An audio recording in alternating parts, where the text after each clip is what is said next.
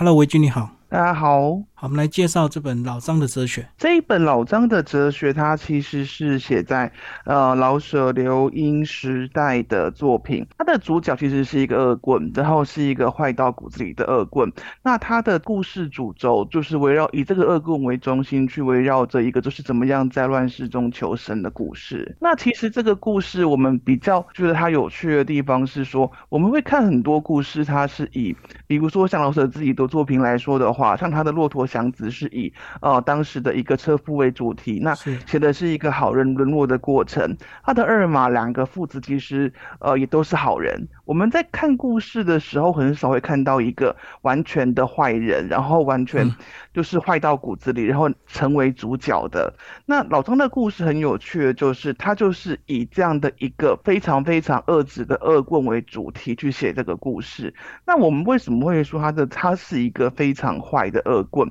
是因为说。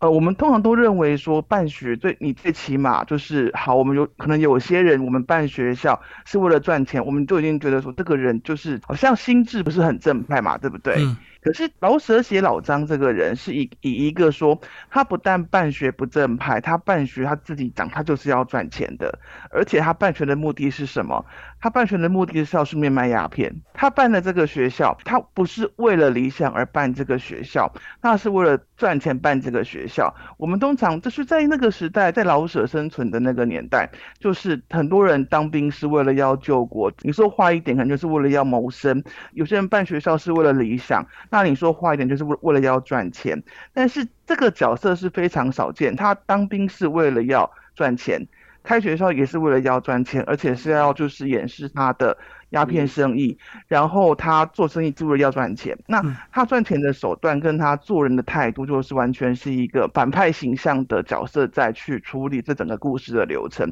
但是在这整个故事当中，我们就可以发现说，老张这个角色他坏归坏，但是他并不是因为坏就无敌。他有一点写出那种说，即使是一个本质上那么恶劣的人，但是在那样的乱世下，他的求生还是很艰难的。他还是要去应付很多。譬如说上级啊，譬如说呃，职位比他比他大的人，那他要在这种一边是一个反派，然后一边要在这些呃夹缝当中求生存。那另外一方面，他又写出说，有一点就是老舍对于当时的好人有一点那种恨其不争的意味，就是时局已经这么坏，那你们应该要有一些积极作为，但是你们偏偏又是这么好的人，所以就很惨。他在故事的最后确实是给了好人比较好的结果，但是我们就可以看到说，这些好人是经历非常多的磨难，然后受到非常大的打击，然后最后才勉勉强强撑到一个好的下场。那透过这个故事的撰写，我们也可以看到说，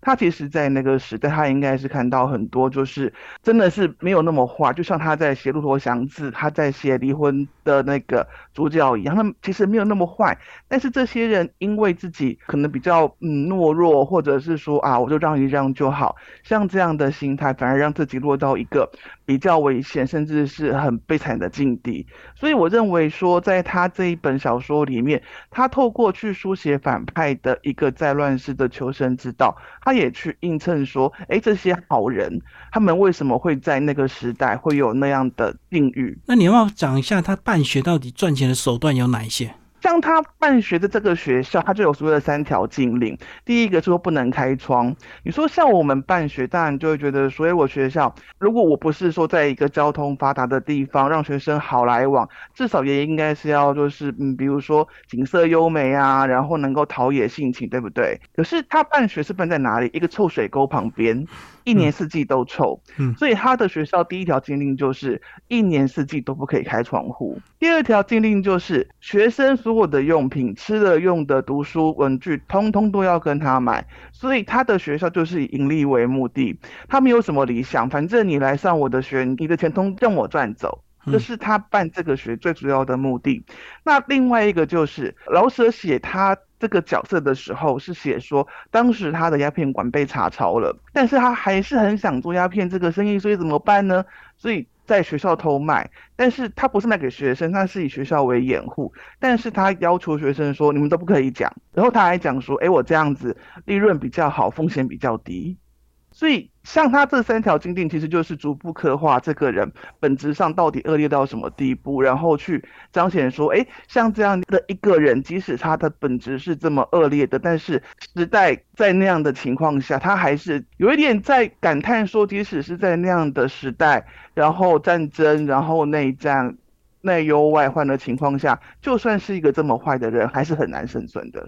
所以简单讲，就是他透过这个虚构的小说来讽刺当时的政局，就对，一定有一些这个无奸不成商的商人。对，其实老舍的很多故事，我们详细仔细去看，都可以看到说他用了比较委婉的笔法，然后去讽刺他对当时时政，他对当时呃国民性的一些失望，或者是伤感，或者是他觉得你们应该要怎么做才会比较好。他跟我们另外一位作者鲁迅比起来的话，他的笔触稍微没有那么尖锐，但是他的背景可能会比鲁迅再复杂一点。我自己啦，我会开玩笑说他是一个亡国二点五次的。人，他是一个满人，然后大家如果有在看《甄嬛传》啦，《如懿传》，就会看到所谓的八旗子弟嘛，对不对？他就是八旗当中的正红旗底下的一个旗人，然后他之后的一篇遗作，也标题也是正红旗下。那他的人生就是从满清，然后到民国，然后到二次大战，当然包括。当中的八年抗战，然后到最后啊，共产中国成立。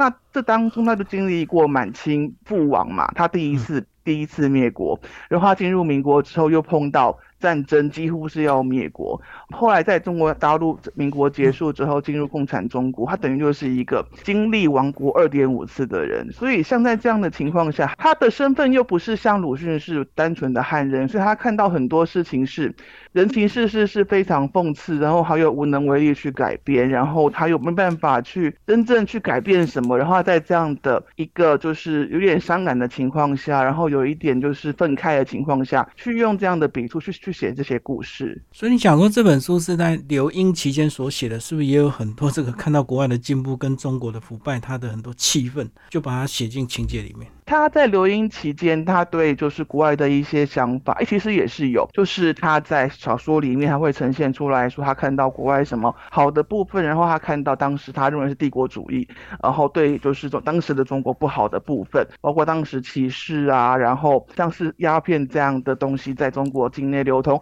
他觉得也是，其实也就是当时满清留下来的一些嗯后患吧。然后他也看到，当时就是像租界，鲁迅也对租界很不以为然，说：“哎，我们的土地你怎么可以让 外国人进来占地为王？”老舍也是，他也是对像这样的状况他是非常不满的。但是在当时，他们其实没有办法去改变什么的情况下，那就只好透过他们自己在文学上的才华去抒发他们内心的这种愤慨。今天非常谢谢维军为我们介绍老舍系列作品《老张的哲学》，好，谢谢，好，谢谢。